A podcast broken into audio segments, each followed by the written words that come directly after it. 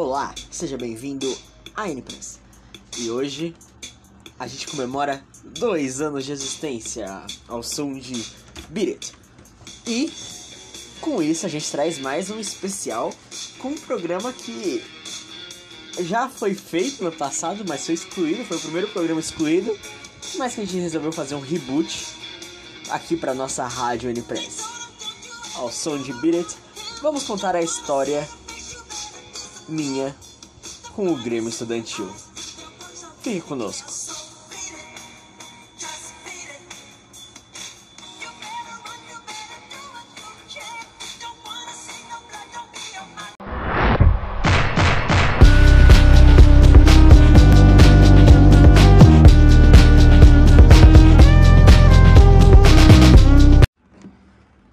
E aí a gente começa essa história você fica, caramba, Victor, um programa só sobre uma história.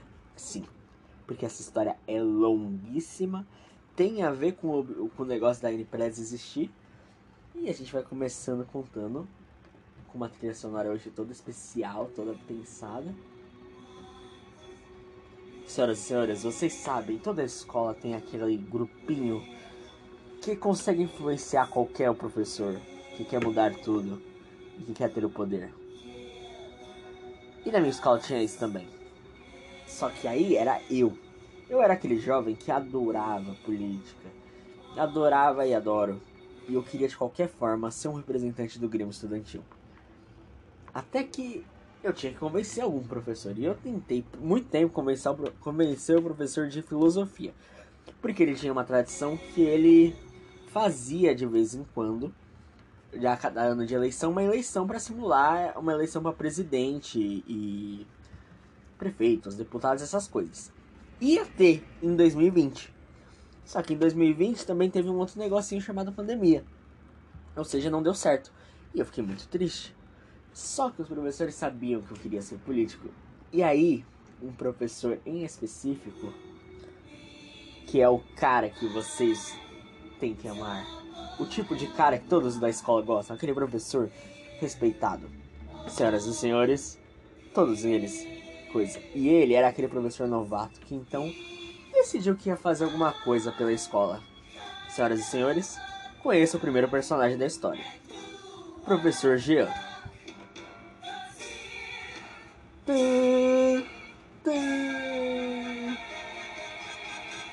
Senhoras e senhores, o professor Jean, o professor que vai ser o grande e o único. É, é o único. Ele foi o professor responsável por organizar essa bagaça. E aí ele começa o negócio dele com. Caralho, eu fico perdido com a música. Voltei. Eu tava meio perdido.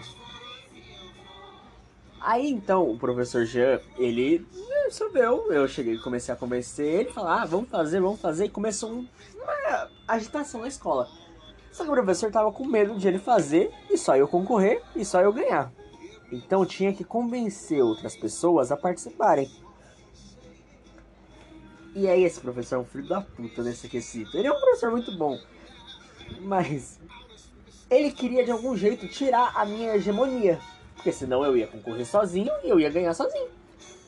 E aí ele começou a incentivar as outras turmas. Começou a falar, ah, não, vai se candidata aí, vamos lá, vamos fazer uma eleição da hora, vai se candidata. Chegava nos grupinhos dos meninos, chegava, ah, e aí, vocês não vão querer participar não, seus descolados? Chegava no grupo das meninas e, e aí, você não vai querer participar? Porque até então tinha só eu, mas eu já tava planejado. Quando os outros grupos estavam se organizando, eu já tava aqui, ó. Já sei quem eu quero pra, pra vice-presidente, quem eu quero pra o meu grupinho tal. Vamos lá, vamos organizar. E aí, vamos entrar agora na história de do famoso quem desdenha quer comprar.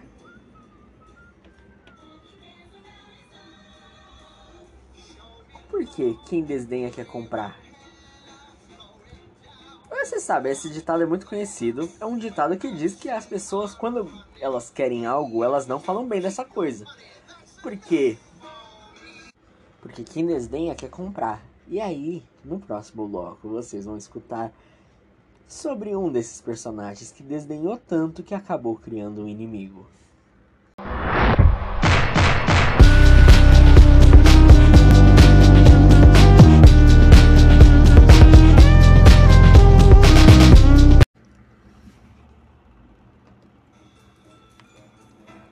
E aí, entra o pequeno Victor. E o pequeno Victor, ele começando a ver que as pessoas estavam se interessando, ele começou a querer montar uma equipe de uma forma mais rápida possível. E aí ele conversando com as pessoas, ali falava, ah, não quer participar, ah, as pessoas, a maioria respondia, ah, não sei. Chegava na outra, ah, não sei. Ah, não sei. Até que tinha um cara chamado João. E esse João, ele chegou perto de mim e falou, ah, Victor, você pra ganhar, você tem que ser implacável. Você, eles vão tentar te destruir. Você tem que fazer desse jeito. Eu acho que sei o jeito pra fazer. Ou seja, ele tava se jogando porque ele queria participar do meu grupo. Só que eu não queria esse cara, porque esse cara é sujo. Ele era sujo. Era um cara que faria qualquer coisa pelo poder. E eu não queria isso, tipo. Eu queria pessoas dedicadas, boas e suficientes. Eu não queria um grupo de mercenários pelo poder. E aí esse cara ficou tentando tanto, ah, vai, vamos lá, tentando fazer com que eu convidasse ele para minha chapa, que eu não convidei. Aí ele falou: "Bom, agora você é um inimigo". E aí tal, eu precisava arrumar um grupo. Nesse momento eu só tinha conseguido fazer uma reunião com uma pessoa, que era com uma outra personagem muito importante dessa história, chamada Lia. Aparecida de Souza Mauri. Sim, aquela nossa personagem queridíssima. E ali, Aparecida de Souza Mauri, eu cheguei numa reunião no Teams, uns dias antes. Mandei lá e falei, ó, é, vai ter essa eleição tal, e eu gosto muito de você, eu acho que você é perfeito para isso. Quer ser minha vice? Minha vice. Minha vice. Minha vice. Aí ela falou, ah, não sei, não sei se é o melhor, a gente tá em ano de vestibular, ah, vamos pensar. Vamos pensar. E aí eu só tinha essa pessoa que me deu mais ou menos certeza, que foi tipo, ah, vamos ver, talvez. Porque o resto eu só virava e negava. E eu chegava, tipo, no menino da minha sala, que era muito bom. Ai, não, eu quero jogar na minha equipe, vem comigo. Ele virava e falava, ah, não, eu já tô no outro. Eu chegava nas meninas populares, ah, e aí, vamos? Ah, não quero. Sendo que depois elas competiram, tá? Elas competiram, essa filha da puta. Aí eu chegava no no carinho mais popular. Oh, beleza, eu gosto de você, vem pra cá, eu te dou um cargo bacana, você vai concorrer legal. A pessoa virava e falava, ah, não quero. Tinha até uma menina chamada Marcele, que eu já falei dela no programa da Academia Brasileira de Letras, que era um ser muito bonzinho. Mas aí eu fui pedir pra ela e falou, ah, pô, você acredita em mim, você me valoriza tal, por favor, entra aqui comigo. E ela falou, não, não entro.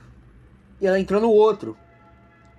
Basicamente, as pessoas não queriam se associar a mim e agora que vem o plot twist. Qual que é o plot twist? Qual que é o plot twist? Lembra do João?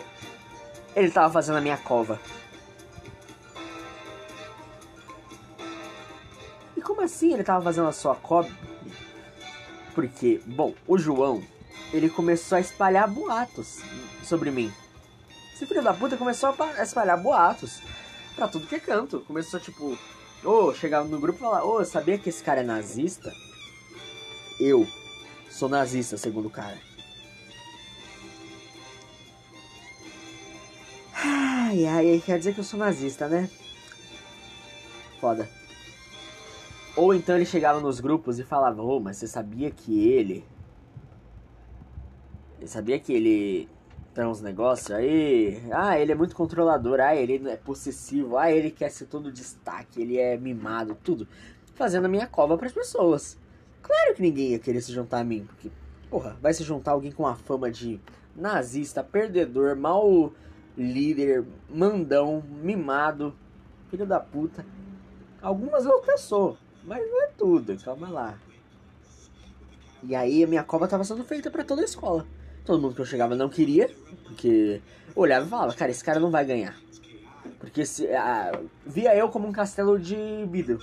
Uma casa de vidro. Se tacar pedra, quebra. Telhado de vidro, não tem como fazer. Eles ficaram tipo, cara, tá ali do lado dele vai ser muito difícil, vai ser muito trabalho. Não quero. Outros ficaram até com medo, outros ficaram achando desprezível a minha situação. E aí eu tava ferrado. Aí entra aquela personagem que a gente comentou antes, Lia, e uma outra personagem chamada Rafaela. No jogo da sedução. Porque eu chamei a Lia não só porque eu confiava no caráter e tudo, mas porque eu gostava dela. E eu achava, na minha ideia de jirico, que aquilo seria eficiente para começar um relacionamento. Eu achei que ia ser eficiente, porra. E aí elas perceberam isso, essas duas. E eu acho que provavelmente teve um diálogo entre as duas, em que a Rafaela deve ter virado pra Lia, que a Lia não deveria estar tá querendo falar, ó, eles estão falando muito mal dele e tal, e se a gente chegar nele e fazer uma contraproposta? E esse negócio da contraproposta é meio é estranho. Então, eu tinha, tava desesperado, não arrumando ninguém, faltava tipo três dias para terminar o prazo. Eu não tinha ninguém no meu grupo. Eu não ia poder concorrer.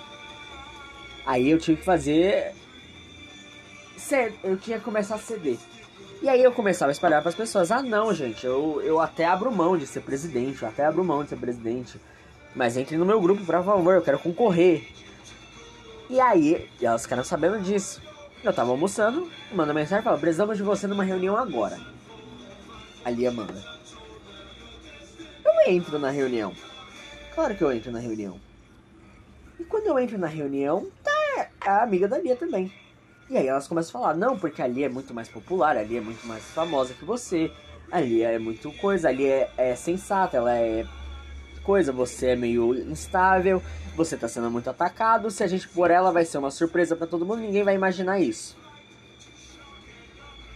Todo mundo pensou, tá. Eu fiquei tipo, é, mas eu não sei, porra, é meu sonho, eu vou abandonar, eu não quero ficar sem voz, eu não quero ficar sem nada. Aí ela faz um acordo e fala, ó, aqui um contrato. A gente, você vai, se for eleito, você vai ter participação maior e na campanha também você vai ter participação maior. Fica tranquilo que é você ainda, só que você não é o presidente, você é o vice. Aceitas? Eu viro e falo: aceito. É. Eu fiz a minha cova. Continuamos no próximo bloco.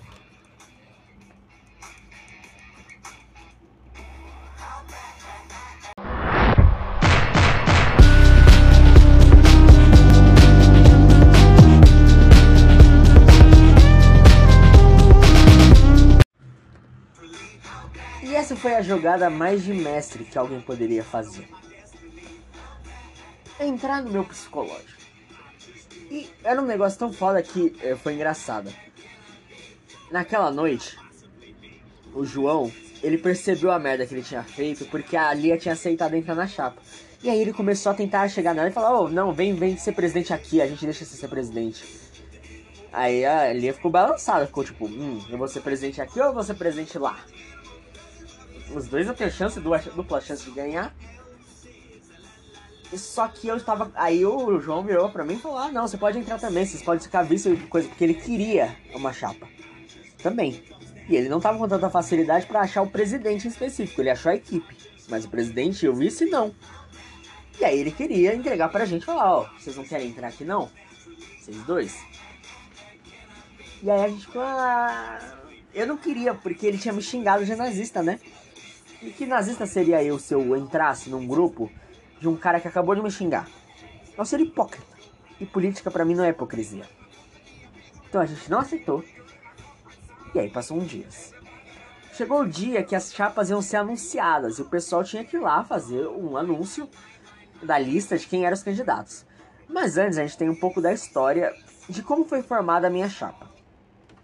A minha chapa foi formada da seguinte maneira: a Lia trouxe com ela a Rafaela, o Matheus, o Leonardo e mais alguém? É, isso. Ela trouxe com ela quatro membros. A chapa precisava ter nove, tá? Porque os cargos eram presidente, vice-presidente, é, secretário, secretário-geral, subsecretário-geral. Ou seja, até aí já foi quatro. Tesoureiro e vice-tesoureiro Além disso, tinha secretário de esporte, secretário cultural e secretário social. Ou seja, são os ministros, mais ou menos, os três ali. O cargo de tesoureiro, ou seja, o ministro da economia, que era quem ia administrar as finanças das chapas. Os vices, né, deles. E a secretária-geral, que é tipo. É tipo uma chanceler, né? Tipo aquela ali que. Uma primeira-ministra, digamos assim, num governo. E aí a gente. Ela trouxe esses quatro pro grupo. E aí eu fui responsável por trazer os outros quatro. E quem eu trouxe? Eu trouxe a Larissa. Eu trouxe a Maria Júlia. Caralho, eu tava muito errado naquela porra. Eu trouxe a Maria Júlia, a Larissa, a Giovana e a Beatriz. Acho que é o nome. Essa Beatriz, ela entrou muito de paraquedas, porque faltava um cargo só, e era um cargo muito bosta. Era tipo, acho que vice secretário ou vice-tesoureiro, era uma coisa desse tipo, uma bosta de cargo, que ninguém ia querer aquela porra. Só que essa menina era novata na turma e ela já tinha tido um Grêmio na escola antiga dela. E aí a gente virou e pensou, talvez. E aí, você quer entrar? E ela entrou. E cara, a equipe era perfeita a equipe era tipo o Dream Team. Era muito boa. Porque a gente tinha. Vou fazer a classificação aqui. Tinha a Lia como presidente, eu como vice, ou seja, era aquela dupla foda. Uma dupla que todo mundo ficava, caralho, gente inteligentíssima, política pra caramba. Foda. Aí tínhamos a Larissa de secretária, porque a Larissa como secretária era excelente, era uma pessoa que sabia marcar, sabia criar uma estratégia, sabia organizar tudo direitinho. Era dedicada para isso. Tínhamos o a Rafaela como secretária cultural. Não tinha muito a ver com a área dela, mas era a coisa que mais dava certo. Tínhamos o Matheus na área do esporte. Também não tinha muito a ver com ele. Mas ele entrou. E tínhamos a Giovana no social. Que isso daí foi a minha tacada de mestre, tá? Porque a Giovana, ela é tipo uma Marcele. Querida igual, gente bondosa, tudo mais. Só que como a Marcele não queria entrar e ela foi virar secretária social de outro, o que, que eu fiz? Cheguei ali na Giovanna e falei, e aí, você quer entrar aqui? Você vai ser muito útil, a gente vai te dar a independência total. Que ela ganhou a independência total, ela foi muito útil. E ela aceitou. E a gente tinha rivalidade. Ali, a gente tinha uma contrapartida para Marcele que era mais forte do outro grupo. Pelo menos em uma área específica. Tinha o Matheus e a Rafaela que não eram bem da área, mas eles eram muito competentes para isso. Tínhamos o Leonardo, que ele era cara que investia desde pequeno. Tipo, ele era um cara que tinha dinheiro investido na bolsa. Então esse cara manjava de dinheiro pra caralho. E as outras duas que a gente colocou de vice, porque não eram úteis. Tipo, elas até entraram só para ajudar a preencher. Mas esse era um grupo. E era um grupo perfeito de organizado. Mas até o Dream Team ele tem uns problemas, se a gente entender. E aí tá o Victor totalmente apaixonado, totalmente coisado. Por isso que tá essa música A Whole New World tocando aqui. Deixa eu ver um pouquinho, vai.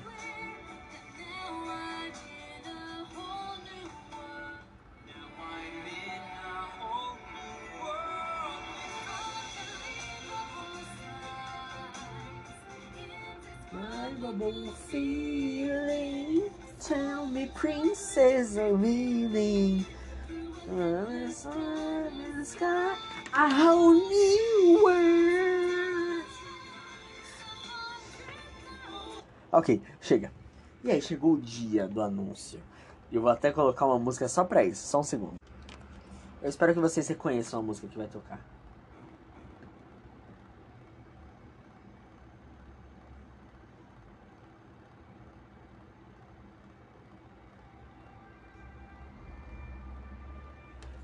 Chega no dia, então, do anúncio. Eu tô lá escalado, coisa, mas o povo não sabia quem ia ser minha equipe. Não tinha vazado pra imprensa. Aqui é o Portas, a música. Enquanto o resto das duas chapas já estavam ali meio que se rivalizando, não tinham certeza se ia ter a minha chapa ou se eu ia chegar lá e falar, não, fiz equipe e é isso, coisa. Eu até cheguei atrasado nessa reunião. Só que eu cheguei E poucos minutos de eu chegar, quem chega?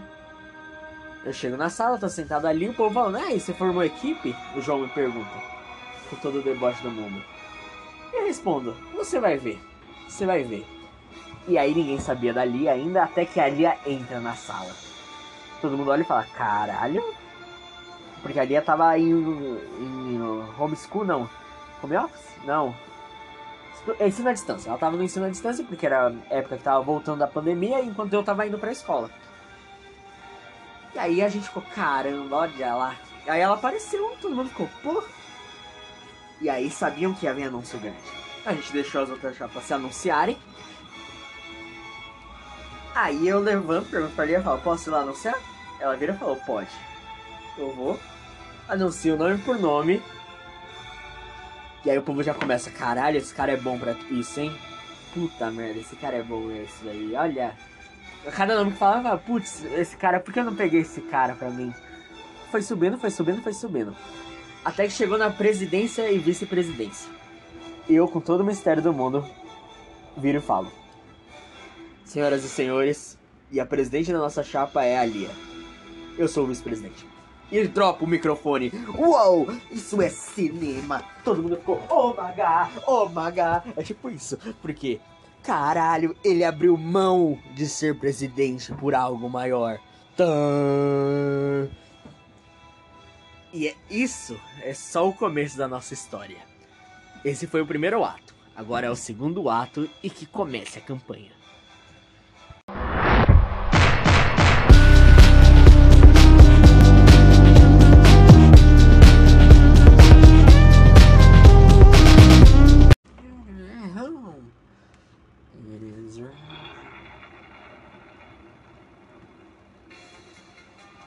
Senhoras e senhores, como num bom RPG, depois que a gente apresentou a introdução, agora vocês vão conhecer as fichas de cada personagem e entender como essa eleição, na verdade, era cheia de fantoches. Tum, tum.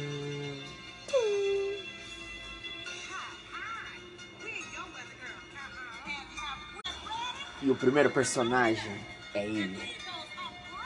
Tantan. João, com o apelido Camarada. Um garoto que sempre era insuportável e poucas pessoas gostavam dele, mas que ao poucos foi aprendendo e encontrou seu grupo. Zoeiro, inteligente, estudioso. Ele é aquele tipo de cara que poderia fazer qualquer coisa para conseguir o seu objetivo e o seu cargo na sua chapa? Secretário-geral. Mas a verdade ele era um fanto ele era um mestre do fantoche chamado Lucas. Basicamente ele não colocou ele na presidência da chapa dele, mas ele, como um bom camarada, colocou um novato para representar, já que ele tinha muitos defeitos que iriam ser facilmente refutados. Mas um novato não iria ter. E ele é o primeiro personagem. Don't I saw me. A segunda controladora de fantoches é uma mulher. Nome: Letícia. Apelido: Estrela de Hollywood. Histórico: é uma daquelas garotas que quer fazer tudo para aparecer, filha de professores. Dedicada mas que tem tudo para ser popular, quer ser aquelas pick me girl, eu diria. Fantoche dela, um garoto chamado Leonardo, do segundo A.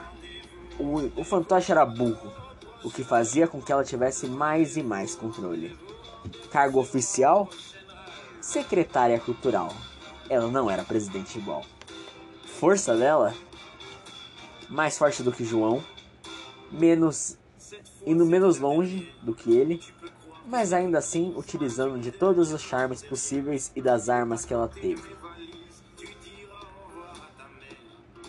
E o último mestre de seus fantoches, ele mesmo. Ele mesmo.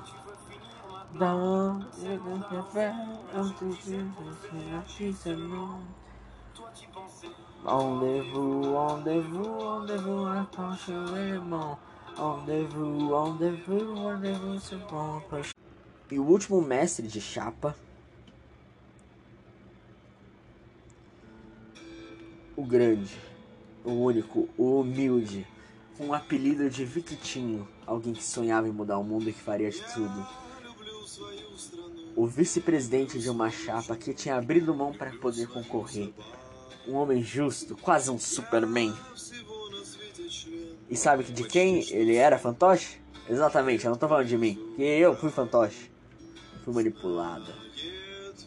Mas aí a gente vai para ela, pro apelido Miss Democracia. Apelido Prima Dona, Miss Democracia e muito mais. Nome Lia. Cargo oficial presidente. Fantoche dela Victor. Histórico. Garota inteligente, bonita e de caráter, mas que viu ali uma oportunidade para se lucrar. Uma das mais fortes ali, mas que foi subestimada rapidamente, principalmente pelo seu fantoche. Afinal, ela over, overturned, não, ela deu a reviravolta e ela se fez de manipulada para manipular. Cargo oficial presidente e o apelido é a nossa Miss Democracia. E com isso a gente tem que apresentar quem eram realmente os candidatos à presidência, né? Tínhamos a Lia, o Lucas e o Leonardo. Olha só, os três. A tri, tríade do L. Faz o L, faz o L, faz o L. Que isso, bicho. Era literalmente faz o L, não tinha o que fazer. Faz o L, porque os três eram L. O Lucas era o garoto novo, que tava ali só pra. Porque ele tinha sido na outra escola e ele queria ser de novo. E aí ele foi o candidato. Do outro lado tinha o Leonardo, que era um daqueles garotos que só quer ser popular, só quer fazer as coisas pra ser popular. Burrinho, vocês vão entender daqui a pouco a piada, vai ter uma piada muito boa. E tem a Lia. E os três estavam competindo. Até aí foi revelado as chapas, mas não tinha revelado mais nada. Qual é o nome das chapas? Não tinha revelado número, mascote, tudo isso. E aí chega aquele momento em que as chapas têm que se reunir para fazer a sua criação, para fazer tudo ali. E aí aqui ao som de coração de estudante, que eu tô quero falar de uma coisa.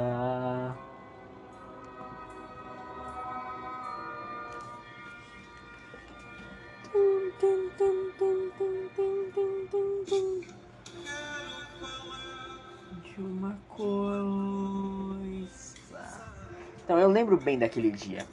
Era uma sexta-feira à noite e eu. A gente tinha uma, um costume na, nessa época da campanha de sempre se reunir quando dava para definir as coisas. E logo no primeiro dia a gente foi se definir. E eu, como eu, era eu que tinha vontade de ser presidente, eu já tinha tudo meio preparado. Propostas, nome, mascote, tudo mais. E aí quando eu cheguei, eu, eu falei, ah, nossa chapa tem que ser Novo Luterano. Novo Luterano, o número tem que ser 29, nosso mascote tem que ser uma águia. E é isso. Eu cheguei assim já pondo pau na mesa. Até que aí que você percebe que eu era o fantoche ali, porque eu achava que eu mandava. Mas foi o momento que a Lívia falou: Não, não, não é assim, a gente vai definir aqui agora. E foi melhor, porque olha, o nome Novo Luterano, uma águia, coisa ia ser qualquer bosta. Então aí a gente tava definindo. Ah, e aí, qual vai ser o nosso nome?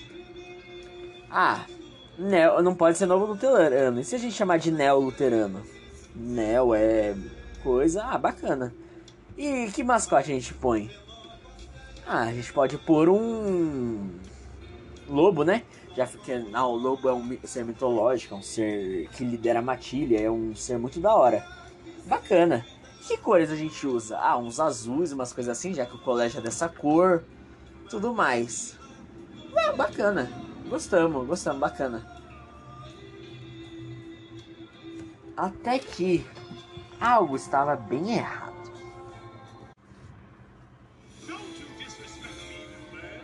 Algo estava muito errado. Parecia que alguém ali dentro da chapa tinha amigos do outro lado. Porque no dia seguinte daquela sexta-feira que a gente tinha definido praticamente tudo, a gente descobre que a Nel. Que a Nel não. Que a chapa da Letícia tinha pego tudo que a gente tinha escolhido.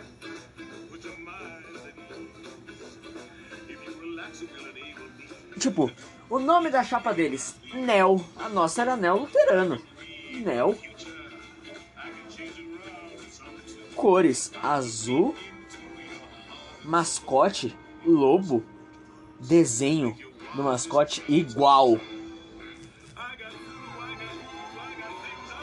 É, pessoal, tínhamos um espião dentro da chapa. E ninguém sabe até hoje quem é. Na verdade, eu sei quem é, porra, tanto que é sempre tem aquele. Lembra que a gente falou que tinha um cara especializado em economia? Um bom economista, ele sempre muda de lado quando ele não vê a aposta crescendo. Pelo que tudo indica, foi ele que vazou. Inclusive, hoje em dia, o pessoal da chapa não fala mais com ele e tem um pouco de raiva. E ele era filho de professora. E a outra chapa, a menina que era chefe, também era filha de professora. Qual foi o acordo? Não sabemos. Mas a gente sabe que algo aconteceu ali.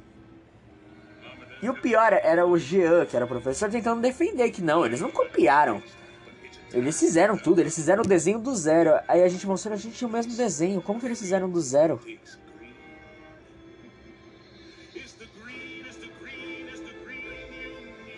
Como é que eles escolheram o mesmo animal? mesmo nome, tudo.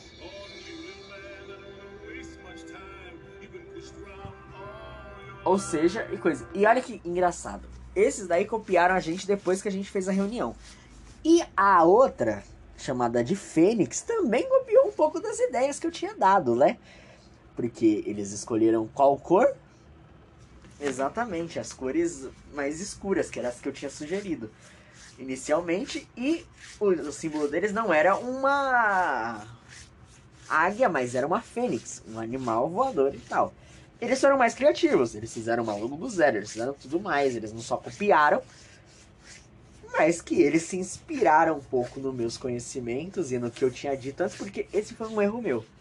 Eu, para tentar convencer o povo a entrar, eu mostrava que eu tinha um plano, e aí eu mostrava as propostas que eu tinha, mostrava tudo coisa,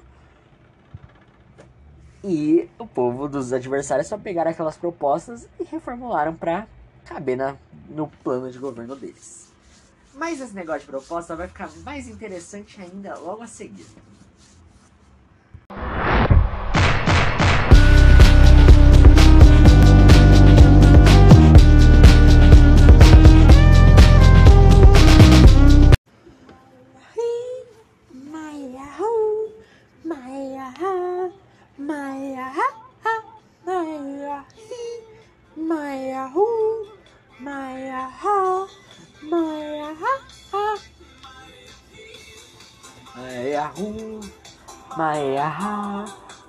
Com uma música da época do. Da, praticamente da Iugoslávia nos anos 90, Dragosdeia Dintei. A gente vai falar que começou a campanha então. E a campanha, eles deram muita limitação pra gente. Porque eles proibiram a gente de fazer uma página no Instagram para nossa chapa, ou seja, a gente não poderia contatar fora do ambiente escolar. Tudo que a gente fizesse tinha que passar por aprovação do conselho, da, basicamente pelo professor.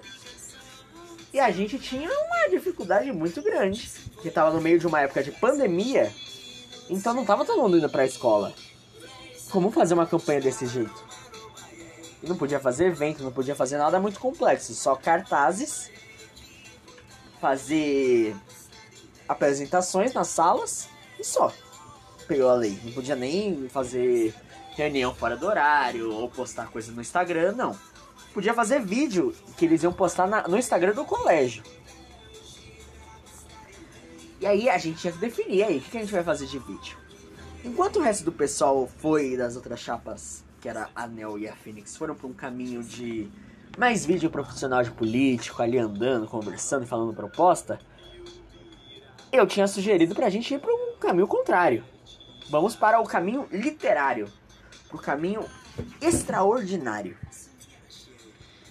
Então, tipo, as minhas ideias era fazer uma, uma, propaganda que era paródia de Meninas Malvadas, e outra propaganda que era paródia de WandaVision, e outro que era paródia de James Bond, e outro que era só um vídeo de campanha normal. E o povo ficou tipo, caralho, que isso? Era nosso plano. E o meu grupo ficou tipo, Victor, você tá maluco? Você tá maluco de querer fazer isso? Eu falei, não, vamos fazer isso porque vai dar certo. Afinal das contas não fizemos, né? Porque muito trabalho e ninguém tava muito disposto, a não ser eu. Mas aí a gente tinha que definir essa abordagem, que eu tinha definido desse jeito e que ninguém seguiu. A gente tinha que fazer cartazes, o que a secretária executiva do partido fez com muita qualidade. Os nossos cartazes eram muito bonitos. Enquanto dos outros eram mais ou menos, o nosso era bem bonito, era bem esteticamente bacana, porque a gente fazia tudo bacana na internet. E a gente tinha que definir propostas. E aí que eu olho e falo, caralho. Enquanto os outros dois grupos só pegaram aquelas propostas que eu já tinha feito e deram uma aumentada ali, a gente criou propostas do zero e propostas super complexas. Uns negócios que as pessoas olhavam quando a gente foi fazer campanha e ficavam, carai, que que é isso que você está planejando? Isso é muito grande. Tanto que os professores viraram e falaram, como que você vai aplicar isso? E aí a gente explicava, não, desse jeito, desse jeito, desse jeito. Todo mundo ficava boca aberta, ficava, caralho, vocês estão muito além. Sabe, aquela chapa que enquanto os outros estão planejando mudar uma música no intervalo e fazer um coisa, a outra está planejando um show, um baile de um determinado jeito, de uma competição, uns negócios assim, umas incentivos a grupos e tudo mais. Clubes e tudo que tem nas escolas dos Estados Unidos, mas no Brasil não tem. E o que deixou todo mundo. Uou! Uou! Uou! Festival de cinema a gente tinha planejado, a gente tinha planejado até uma moeda própria da, do escola. Isso é loucura da minha cabeça. Shark Tank na escola, que a gente ia fazer uma feira de incentivo ao empreendedorismo. É, festival de cinema, que aí cada sala ia produzir os seus filmes e iam poder mostrar no festival que ia ter premiação e tudo mais. Um baile temático de fama que a gente ia fazer. Uma competição tipo Olimpíadas para os esportes, no Interclasses, em vez de ser só uma Interclasse, seria tipo uma Olimpíada, com medalha, cerimônia tudo mais. Iríamos ter mudanças no recreio, é, questão de facilitar para o jovem arrumar emprego após aquilo. Comissão de formatura que a gente ia fazer, porque geralmente na escola era uma empresa que só fazia e não era definido pelos alunos. A gente ia fazer conselho administrativo em que os alunos poderiam conversar diretamente com a gente, trocar ideia para entender o que, que a gente precisava fazer. Mudança, ah, além das básicas, né? Porque é claro que a gente tem que ficar sem as básicas. Maratona pro Enem, pro pessoal. Aulas de educação financeira clube de literatura, clube de cultura, negócio de política, simulação da ONU, tudo isso a gente tinha planejado. O outro lado eu tinha planejado só um mascote, um grupo de cheerleaders, tinha planejado uma Olimpíada, porque é igual, né? E as outras propostas iguais que todo mundo postou, porque são aquelas propostas muito básicas que são óbvias. E a Nel que não tinha proposta a Nel só copiou as propostas que eu tinha dado naquele começo e era isso. Não tinham nem pensado. Tanto que no meio do caminho, eles, enquanto faziam essa campanha, eles criavam proposta do nada. Eles eram falavam, não, a gente vai fazer isso. Não, a gente vai fazer isso também. Tipo assim, se o eleitor virasse e falar, ah, mas tal chapa falou que vai fazer tal coisa. Eles viravam e falavam, não, a gente vai fazer também. Totalmente perdidos. Totalmente perdidos. Tanto que a Nel, ela não veio fazer campanha. Ela, ela, fez uma abordagem muito estranha durante a campanha. Ela não quis falar com todos. Ela ignorou muitas salas. Ela ficou tipo, ah, foda-se vocês. Tipo, ela ignorou a minha sala. Eles não foram lá. Até porque a minha sala já era de dois outros grupos. Era da, né, da coisa e deles. Ah, e por sinal eu esqueci de falar qual foi o símbolo escolhido por nós. Bom, já que a gente não poderia ter o.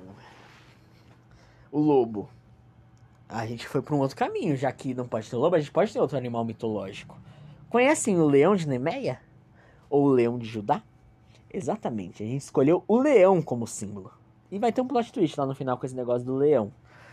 Gente escolheu o leão como símbolo, e com, com isso as nossas cores visuais foram mais pro amarelo e pro laranja. Uma coisa parecida com a Fênix, mas a nossa era um leão, era coisa completamente diferente. E a gente escolheu um nome incrível, que sabe, uma pessoa forte, uma pessoa preparada é um alfa. Então a gente escolheu o nome Alfa. E a gente escolheu um número muito interessante. Vocês sabem qual é o número da perfeição? É o 7, né? segundo a Bíblia, porque tudo tem, termina em 7, tudo tem a ver com 7. E, quando, e dois 7 juntos? 77. Alfa 77. Aqui a gente é alfa. Alfa. Viu? Muito foda, muito foda a gente tava. E aí, tava fazendo a campanha. E aí a gente entra num movimento muito importante na campanha que é. Bom, já que os vídeos não davam muito certo, que a gente podia publicar vídeo mas não era garantia que todo mundo ia ver, ia estar no Instagram do colégio, ia ser uma batalha por engajamento. E dava muito trabalho produzir os vídeos. Eu cheguei a produzir quatro vídeos. Quatro vídeos foram produzidos, apenas um foi um sucesso. A Nel produziu apenas um vídeo. E eles foram o primeiro a publicar. E sabe o que é engraçado do vídeo da Nel? Que eles gravaram em sala de professor. E eles tinham apoio velado de professor, sendo que não podia professor apoiar. Estranho, né? Acho estranho, né? Mas vamos seguir, né? Então nunca se sabe. E aí tínhamos a. Na campanha tinha que ir em sala em sala, tudo mais. A gente foi em várias salas. Na primeira. A gente, a gente decidiu que ia ir duas vezes. Uma na última semana de campanha e uma na, na segunda semana de campanha. Aí foi lá, a, a Lia veio até no colégio pra gente fazer, porque ela tava no home office. Home office não, EAD. Eles vieram no colégio, a gente foi nas salas conversar com o pessoal, tudo mais. Eu fui nas salas várias vezes, eu fiquei até tarde na escola vários dias para conversar e a gente fazia uma apresentação fora do comum, tá? Porque normalmente o pessoal só vinha, entrava, falava algumas coisinhas, dava uma brincada. Eu chegava lá e eu trazia comigo uma sacola. É engraçado. Eu trazia uma sacola para cada coisa que eu fosse falar tivesse um símbolo. Então, tipo assim, ah, vamos falar da moeda que a gente quer criar, Luthercoin. Aí eu tirava da sacola um monte de moeda antiga que eu tinha. Aí ficava, ó, oh, moedas. Ah, vamos falar de um de Conselho de Segurança da ONU, que a gente quer fazer uma simulação da ONU. E aí eu tirava uma carta que eu tinha escrito, simulando que como se fosse um termo de posse para um presidente. E eu entregava para um aluno, virava e falava: "Ah, parabéns, agora você é o presidente dos Estados Unidos" senhor presidente. E aí eu fazia uma cerimoniazinha, a pessoa ficava tipo, caramba, que legal. Aí ia falar de cinema, eu levava meio que um. Eu levava um Oscarzinho. Falava, e aí, se a gente ganhar, se a gente fizer um festival de cinema, as pessoas que tiverem destaque vão ganhar o Oscarzinho. E aí, tipo, eu falava assim: ah, vamos falar de ideia inovadora? E eu contava uma história de uma ideia inovadora. Tipo, ah, sabe que a história do McDonald's ou a história da Amazon? Pro pessoal ficava tipo, uou, uou. Esse cara pesquisou um pouco antes. Então era uma apresentação fora do comum. Todo mundo prestava muita atenção e todo mundo gostava. Só que aí nessa primeira semana foi engraçado que eu fiquei para eu falar com a minha turma e com umas outras turmas menores. Quando eu ia falar pro ensino médio, eu ficava muito travado nessa primeira semana. Eu fui humilhado na minha sala, inclusive. Porque o povo começou a debochar da minha cara enquanto eu tentava explicar. Ficava tipo, aham, porque, né, a minha, o meu, a minha sala tinha menos pessoas que apoiavam o meu lado e mais pessoas que apoiavam o outro. Então, o, o povo do outro começou só a debochar da minha cara, me atrapalhar, me cortar, e eu ficava perdido. E foi uma apresentação muito ruim. Muito ruim. Eu fiquei puto, eu fiquei caralho. Mas no geral, nas salas a gente tava indo muito bem. Tanto que os alunos no colégio comentavam: Ah, se eu for votar em alguém, ou eu vou votar na Fênix, porque a Fênix estava fazendo uma campanha muito boa, o pessoal ali era muito amigo, tal, ou na Alpha, já que a Alpha tem propostas muito boas e o pessoal ali parece realmente entender do assunto. Ninguém falava em votar na NEL. Ninguém falava em votar na NEL. Mas a situação de uma hora para outra ela vai ficar um pouquinho diferente. No próximo bloco a gente vai falar de maracutaia. A maracutaia. E as coisas que vão dar uma mexida na situação.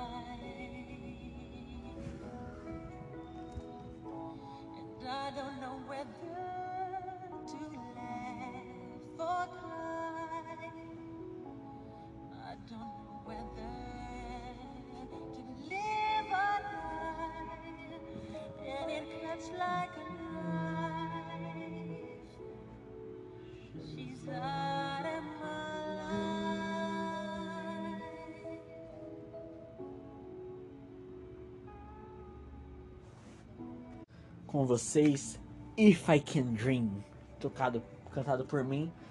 Na verdade a música vai tocar. Oh, porra, por que tá tocando Burning Love? Era pra tocar If I Can Dream. Aqui. Não. Aqui. E eu vou interpretar como se eu fosse um político injustiçado. Imaginem eu com um terno branco igual o Elvis, porque eu sou foda. Deve haver luz em algum lugar. Deve ter um mundo tranquilo, com um céu mais azul.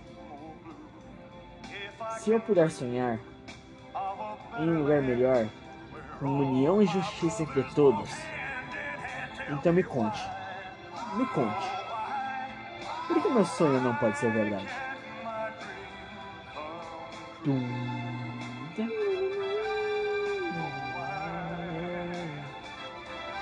Deveria ter paz e entendimento nessa escola.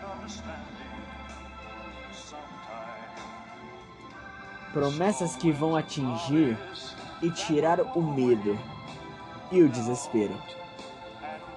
Se eu puder sonhar em um som mais, aconchegante, mais aconchegante que brilha sobre todos então me diga, me diga. Por que este sol não poderá aparecer?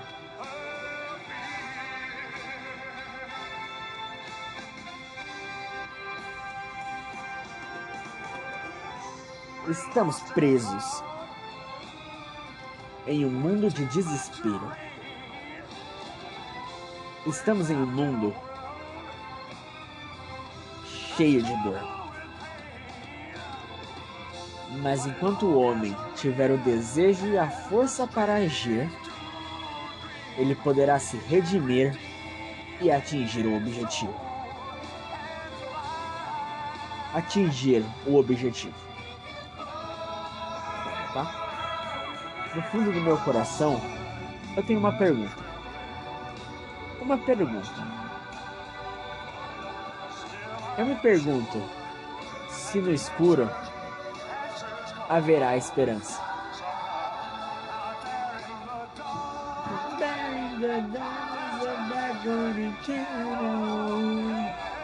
Bem, enquanto eu puder pensar, enquanto eu puder falar, enquanto eu puder permanecer, enquanto eu puder andar, enquanto eu puder sonhar, então que esse sonho se torne realidade agora. Foda, tá? Drop the mic. Fum. Right now. Viu? Eu sou o Elvis Presley. Eu sou foda. E essa é a minha frase que eu digo. Porque agora a gente entra num segmento mais complicado. Maracutaia. Enquanto a gente estava falando que a Nel copiando e fazendo uma campanha ridícula, tínhamos a a Fênix, que não chegava a fazer uma campanha ridícula, mas ela tentava desestabilizar os oponentes de qualquer forma. E, ela, e eu fui um desses alvos, é claro. É claro que eu fui esses alvos. Bom, eu, determinado dia eu tava lá, no meio de coisa, fazendo minhas coisas. Chega a mensagem do professor Jean, que era o professor que ia organizar, e falava: Preciso fazer uma reunião com você. Eu fiquei: Que isso? O que, que eu fiz? Oxente. Tá bom. Entra na reunião e ele fala: Pô, é verdade que você tá oprimindo o povo da sua chapa, xingando e fazendo bullying e tudo mais? Se você estiver fazendo isso, a gente vai te tirar da eleição. Eu fiquei: Hã? Que? Os caras inventaram isso, bicho. Os caras, depois de me chamarem de nazista, de me chamarem de um monte de coisa, tava inventando que eu tava destruindo a minha chapa por dentro, sendo que tava tranquilo até esse momento. E destaque, até esse momento. Porque aí que vem aquele momento que tudo vai pro caralho. Tudo vai pro caralho. Um momento chamado de debate. Debate. Debate. Debate. É, fera, o debate vai chegar e vai por fogo neste cabaré. É isso mesmo. Põe o fogo no cabaré.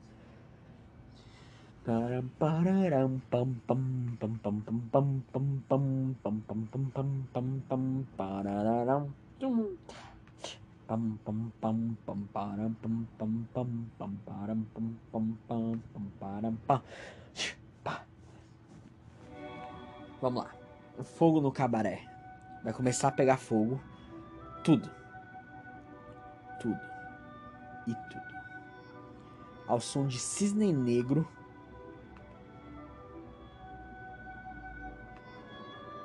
eu vou explicar o que aconteceu. Lembra que no, a gente tinha falado que tinha um acordo contratual entre eu e a Lia em que tudo que eu pudesse aparecer, eu iria aparecer? Então isso incluiria um debate, que eu fui o responsável por encher o saco do professor para que acontecesse. E ele conseguiu autorização e iria acontecer. Chego na Lia e falo, vai ter debate tal dia. Ela vira e fala, ih, eu tenho aula de inglês nesse dia ok. Eu pensei, pô, eu vou, eu vou, é minha chance. Eu vou chegar lá e vou expor a hipocrisia dos outros. Eu vou destruir cada um deles. Eu vou olhar nos olhos deles e pedir sangue por todas as injustiças que eles fizeram. Nesse momento não era mais eu falando ali. Era a própria Mr. Ditadura. Eu queria justiça. Eu iria fazer justiça. Não adianta anos de bullying calado para chegar na frente da escola e debater como um homem, porque eu sou um homem.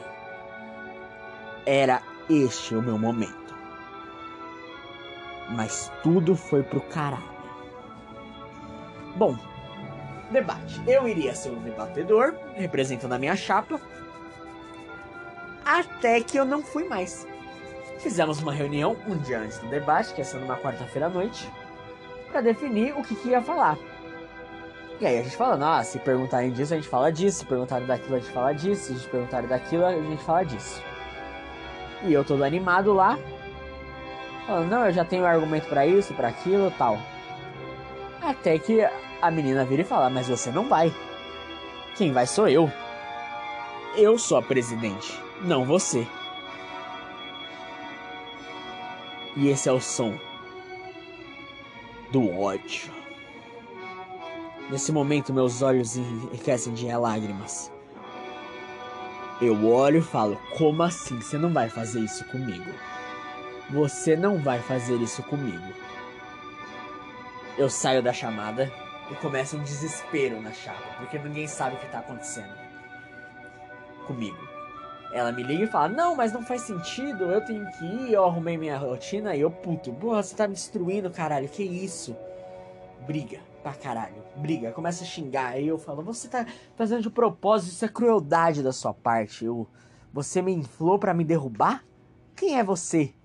Quem és tu, Filisteia? Filisteu, na verdade. Quem és tu? Até tu, Brutus? Vão me trair? Vão enfiar a faca e o punhal e me rodar atrás de minhas costas? Não, não, eles não iriam. E aí, come... e aí eu tenho que ceder. Mas eu não queria ceder. E eu chego no professor e começo a fazer escândalo. E começo a falar, não, que eu vou me matar, porque eu preciso de resolver isso aqui agora. Não é justo, eu tenho que falar. E todo mundo ali, calma, não é assim que funciona. A gente não. não. Eu. Foda-se. Eu colocaria fogo naquela escola se eu não falasse naquele debate. Até que a minha mãe vira para mim e fala: Ou você para, ou eu te tiro dessa porra de eleição. Eu não poderia perder isso. Então eu tive que sossegar o meu cu e fazer um papel de bom fantoche que eu era. Então o que, que eu fiz? Fui até o mercado, comprei duas caixas de bis, comprei os chocolates favoritos da menina, escrevi uma carta super bonita.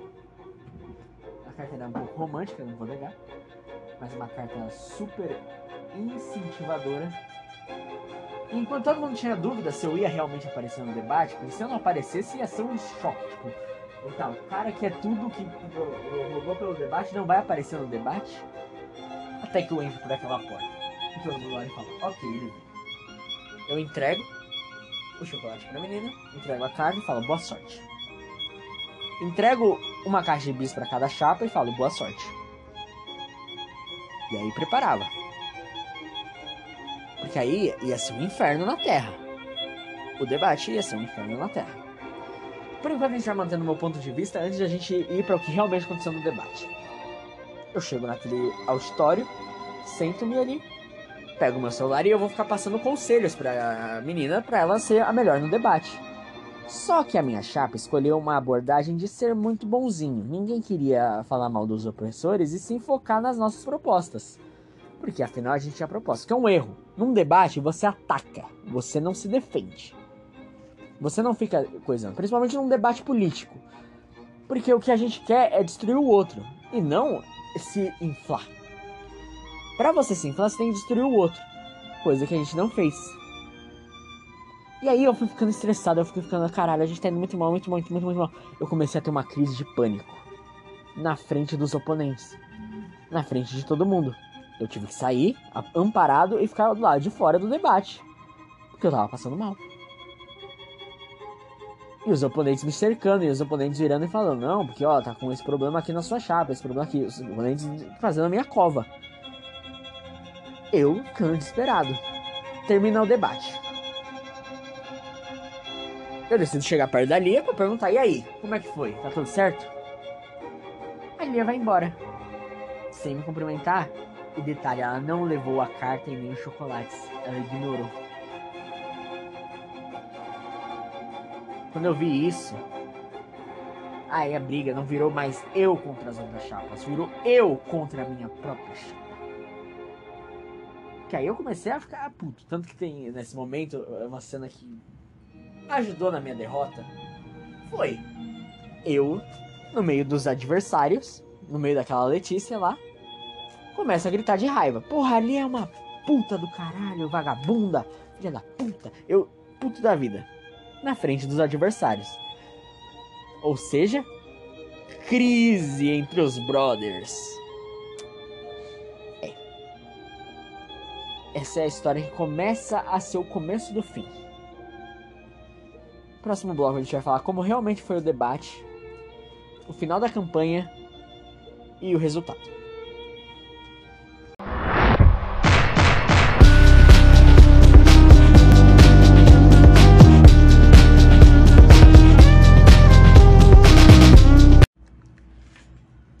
It won't be easy, you think it's strange.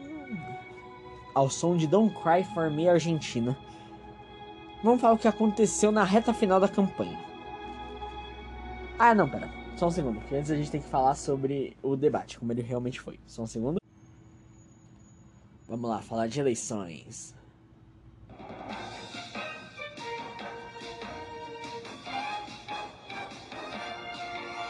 Bom, como que foi o grande debate? Basicamente, o Lucas, representava a Fênix, foi muito bem, mas em alguns momentos ficou sem respostas. principalmente quando se tratava da parte artística e de intelectual. Porque a chapa deles não tinha muitas propostas para isso. As propostas deles eram mais pro esporte e pro social. Então eles tiveram um problema nessa parte. A Alfa, por sua vez, foi muito bem no geral, só teve um problema na parte de esportes, porque a gente não tinha esporte. As perguntas entre os candidatos foram muito civilizadas, não houve nenhum ataque direto. Era a pergunta tipo, ah, e aí, qual que vai ser a sua questão do esporte? Ou qual vai ser a sua questão cultural? A gente sabia qual era o ponto fraco de cada candidato e a gente ia atrás.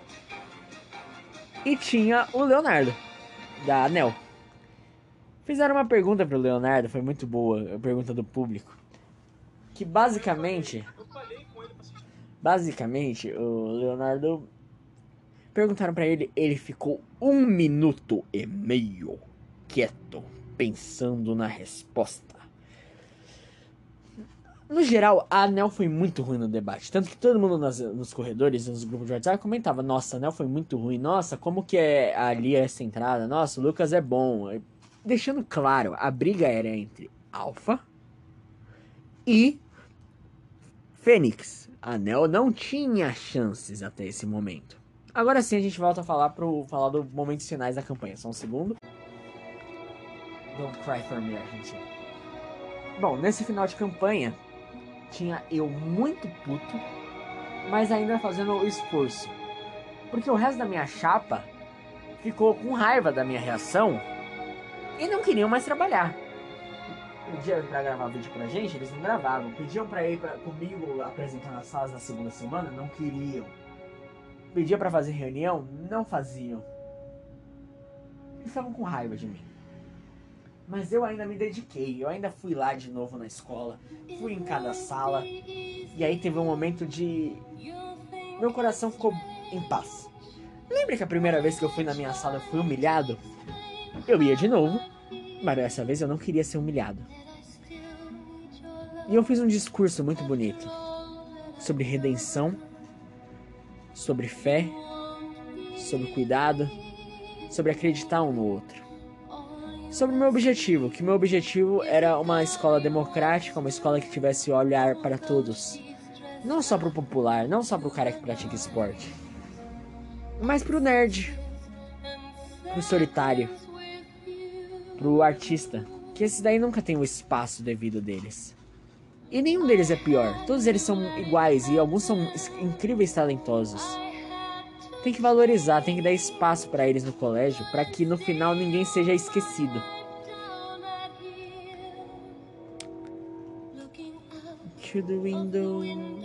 E aí eu fiz esse discurso, eu fui aplaudido e aí eu vi, ok. Se eu perder, pelo menos eu me coisei com a minha sala. Mentira, não me coisei porra nenhuma. Mas nessa questão eu tinha fechado seco. Fiz a campanha, tudo mais começou a votação numa segunda-feira, a campanha terminou numa sexta, segunda-feira começou a votação, que ia até a outra sexta, e na outra segunda anunciava o ganhador. Durante aquele momento a gente não podia fazer mais nada, porque era proibido, tudo tinha que ser tirado, cartazes, não podia comunicar, não podia fazer mais vídeo, a campanha tinha acabado. Era só esperar. E cada um tinha que votar e era isso. Começou a votação, a gente fez, seguiu o caminho, excelente, né? até que chega o momento da eleição. Mas antes disso, teve um momento muito tenso ali na campanha, que é, a, minha chapa tava brigada entre si. Tava rachado no meio entre o grupo Pro Gonçalves e o grupo Pro Lia. Precisava resolver isso, até que o, o professor Jean convoca eu e a Lia na sala para resolver. Fica, tá, e aí, o que, que é? E a Lia fez uma coisa que foi um show que eu não entendi. Que ela começou a falar, não, porque você é paranoico, não, porque você é doido, porque você. Eu, eu entrei aqui só para te proteger, não era porque eu tinha vontade, você tá me acusando, me difamando por aí. Cara, desculpa. Mas se você quisesse me defender, você entrava como vice, não como presidente. Você fazia o esforço, você não fazia o que eu fazia a campanha para você para você ganhar os louros, para você ser a conhecida e para eu ter que suportar todo tipo de dano. Desculpa. E aí a gente vai, a gente vai falar disso mais no final da coisa. Então, era isso. Era isso. E essa história toda é engraçada que tem um Nerdcast Dia dos Namorados que eu vou colocar nesse próprio episódio, no final, eu vou comentar ele junto com vocês. Que eu fui citado por causa dessa história toda e vocês vão entender um pouquinho da loucura que foi, tá? É, mas é isso. Por enquanto é isso. E agora o resultado. Imagina só se eu tivesse ganhado teríamos uma escola mais justa. Imagina o espaço que os artistas iam ter, o esforço que eu ia fazer. Imagina aquela posse, onde eu ia tomar posse e agradecer. Eu ia de sala em sala, apertando mão de cada leitor e falando muito obrigado, mesmo que você não tenha votado em mim. A gente teria colocado um pouco mais de esforço. Eu teria dedicado meus últimos meses naquela escola para fazer o melhor para todos eu ia ser dedicado, fortalecido. Eu não ia me calar perante as injustiças. Eu iria estar ali. E ia ter um. ia ser uma coisa muito diferente. Aquele baile final ia ser uma coisa glamurosa, pomposa, que todos iam ter orgulho de querer participar. As Olimpíadas ia ser incrível, com cada um competindo contra si, mas todo mundo sendo unido. Uma simulação da ONU na escola uma, um Shark Tank ao vivo. Imagina que legal, criando empreendedores, criando o futuro do país. Eu ia dar voz e espaço para cada um daqueles alunos. Ou então imagine se a Fênix tivesse ganhado. E talvez ela tenha ganhado, não precisa saber. Uma escola justa, uma escola bonita. Afinal, tinham duas chapas que queriam realmente fazer o melhor e uma que queria ser popular. E que rufem os tambores. E a chapa que ganhou foi a Nel. Sim. A Nel que fez um debate pífio, uma campanha pífia, que copiou propostas, que copiou identidade visual, que não queria falar com todos os eleitores e que hum, não tinham nada a oferecer. Eles ganharam a eleição. E aí a pergunta é como eles ganharam a eleição. Próximo bloco, vamos falar da fraude da NEL e vamos falar sobre o mandato deles. Além disso, ainda nesse programa teremos eu comentando sobre o caso com o Jovem Nerd, a conclusão dessa história e um mundo um pouquinho alternativo. Vocês vão só um relance de como seria. Fique conosco.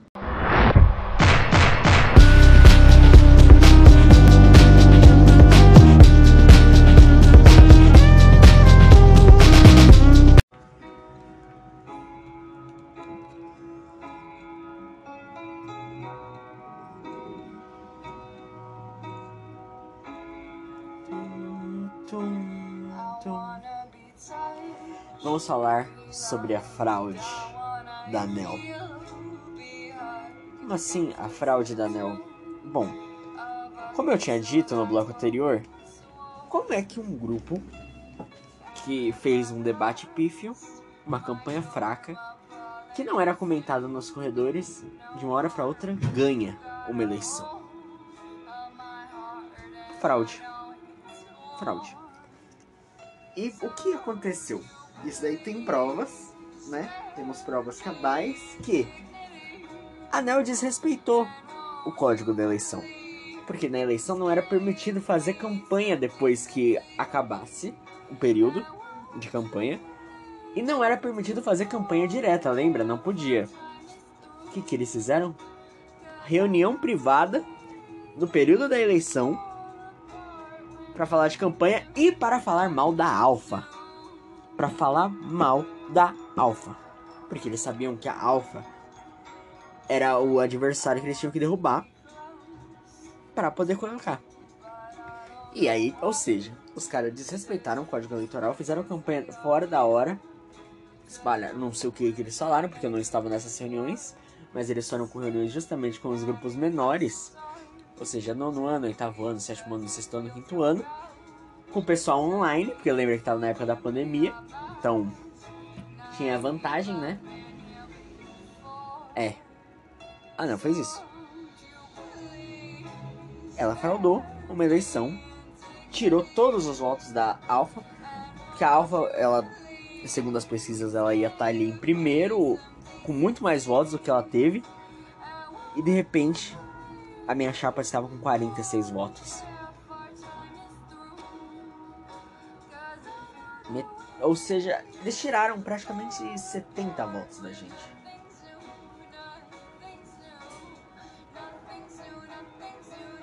Isso é, é a coisa mais ridícula da história que eu já vi. É a coisa mais imbecil possível. E, e sabe o que é o pior? A Anel admite. Admitiu. Porque depois eu tinha aula de teatro, né? E aí tinha uma menina que era da Nel e ela tava na mesma aula de teatro que eu. E aí eu falando, não, porque teve algumas coisas aí. Ele falou, ah, teve, mas eu nem sei porque a gente tá nisso. A Nel fraudou. Destruiu a gente. E sabe o que é pior? A Nel é aqueles evangélico que se paga de bonzinho e tudo mais. E foi lá e sabotou. E paga no Instagram, não, porque a gente é bonzinho, não, porque a gente é coisa. É. Eles destruíram uma outra chapa. Mas aí a gente tem que falar do que? Do governo da ANEL. O governo da ANEL. E eu vou colocar aqui Coração de Estudante, que eu tô depressivo. Mentira, eu vou colocar uma outra música, uma música do Elvis Presley aqui para vocês ouvirem. Chamada Bridge Over Troubled Water.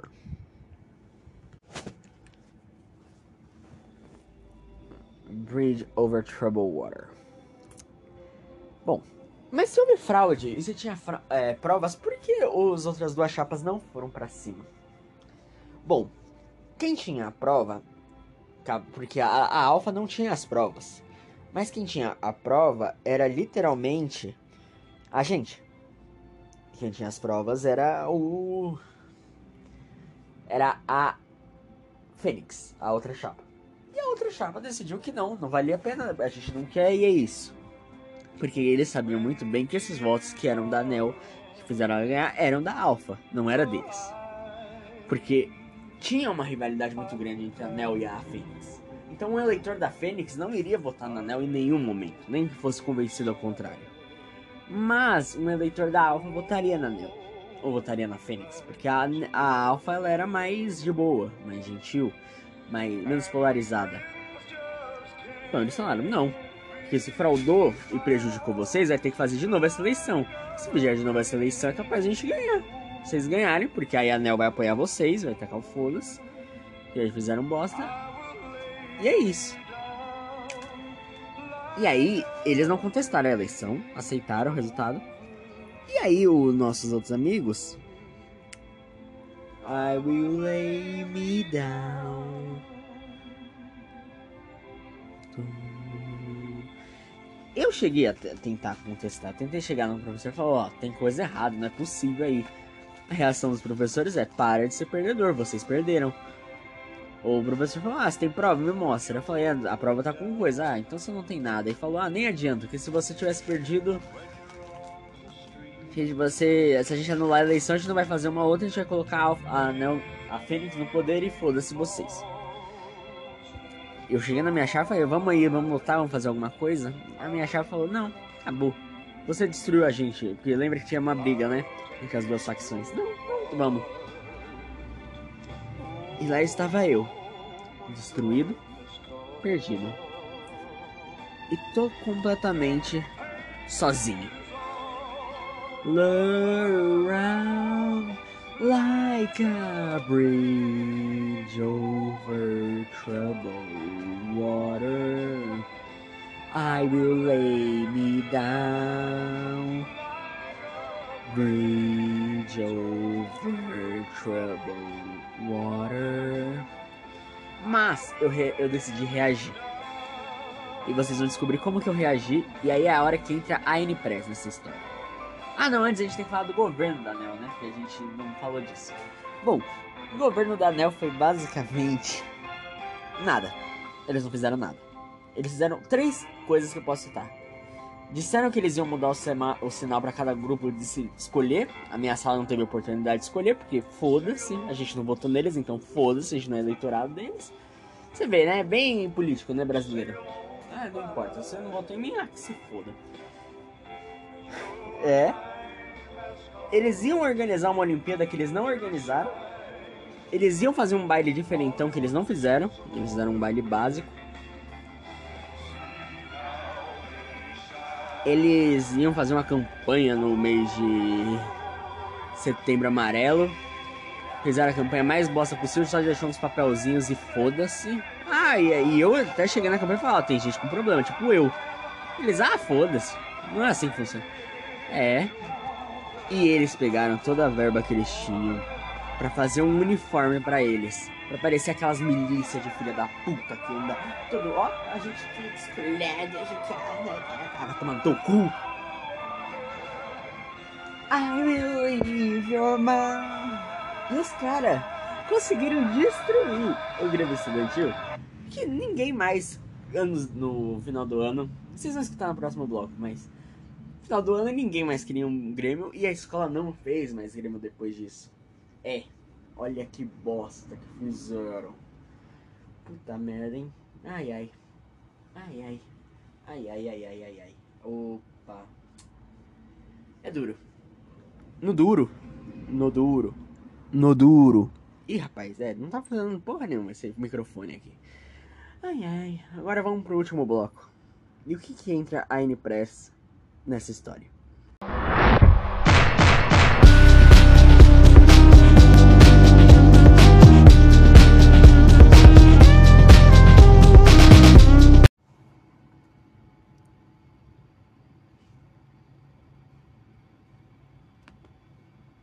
Como vocês puderam ver, pelo contando aqui, é uma história que me traz muita tristeza, muito coisado, muito receio. Aí a análise daquela outra história eu vou deixar para depois. Eu não vou fazer agora porque é um conteúdo muito longo e aqui já tá com um conteúdo muito longo, então ninguém vai escutar essa porra.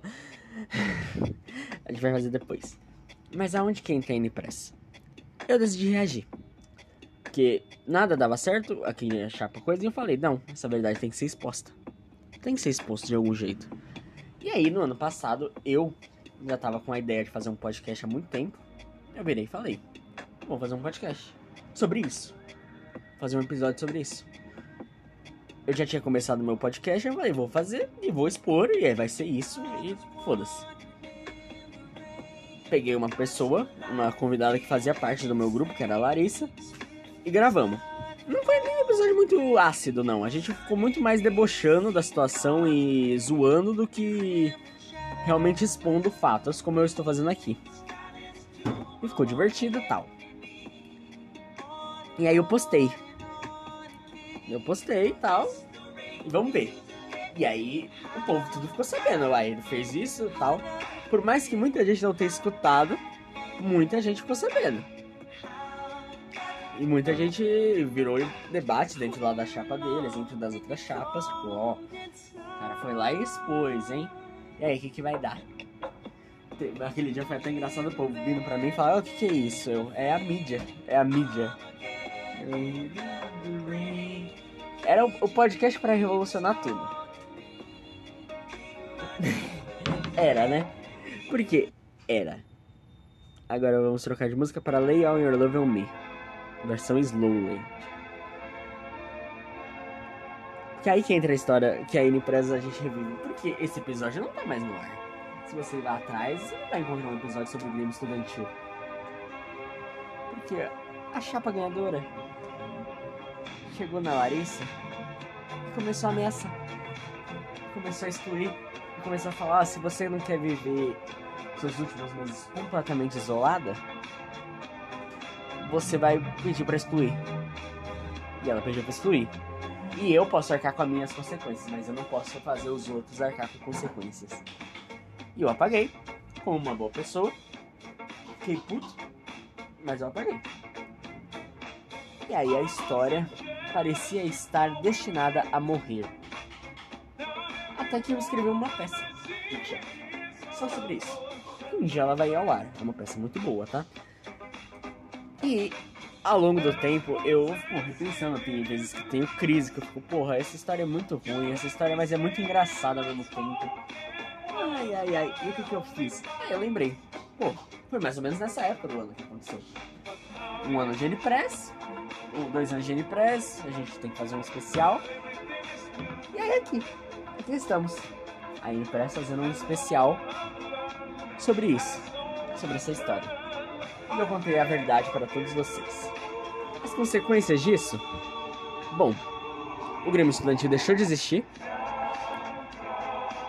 Foi reconhecido pelos estudantes que sim, a Alfa era a melhor solução e eles erraram ao não votar na gente.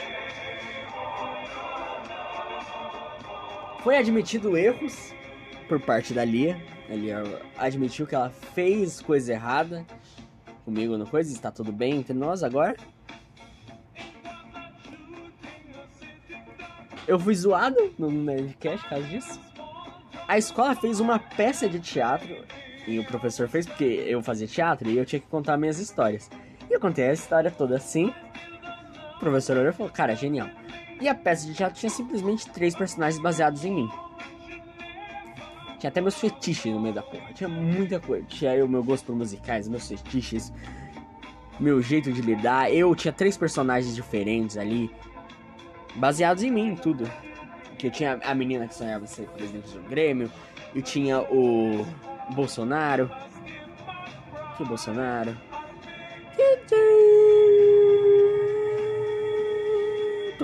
Que tinha Bolsonaro não. Tinha eu, uma menina. Tinha a personagem baseada na, na, na menina que sonhava ser meu estudantil. O menino que muda de personalidade para tentar ser popular, também aí baseado em mim. Tinha o menino doido esquizofrênico que gostava de uma menina e era doido pro musical. E ele era meio depressivo, mas ele não coisava. Também era baseado em mim. Basicamente era baseado em mim. E eu fui reconhecido logo depois como um herói. E uma ironia do destino é que a Fênix e a Nel tinham uma proposta de criar um mascote. Nenhuma das duas criou. Mas um ano depois o colégio resolveu criar. E eles fizeram um concurso lá. O pessoal fazia um desenho e ia ser o novo mascote. Sabe qual foi o animal? O leão. O leão. O leão sobreviveu. E a gente tá marcado na história daquele colégio, mesmo que seja nas entrelinhas. Porque eu cheguei lá e esses dias eu fui visitar lá. Basicamente, pouquíssimas pessoas lembravam da gente. Foda. Eu visitei, eu encontrei inclusive com a Lia, foi muito interessante. Ninguém lembrava da gente. Mas, toda vez que aquele leão andar e toda vez que aquele leão posar pra foto e qualquer coisa, é a gente que tá aí. E no futuro, eles vão reconhecer. Vão. Vai ter placas, estátuas, tudo pra mim, vai, com certeza. Bom, senhoras e senhores, este foi o podcast especial Dois anos da empresa em que a gente contou a história do Grêmio Estudantil. Espero que vocês tenham gostado e espero que vocês continuem conosco. E no, provavelmente daqui a algumas semanas a gente vai fazer um outro especial ainda para continuar essas comemorações, em que eu vou trazer para vocês o ponto de vista de que e se tudo tivesse dado certo? Curioso, né? Bom, vejo vocês em breve. Até mais.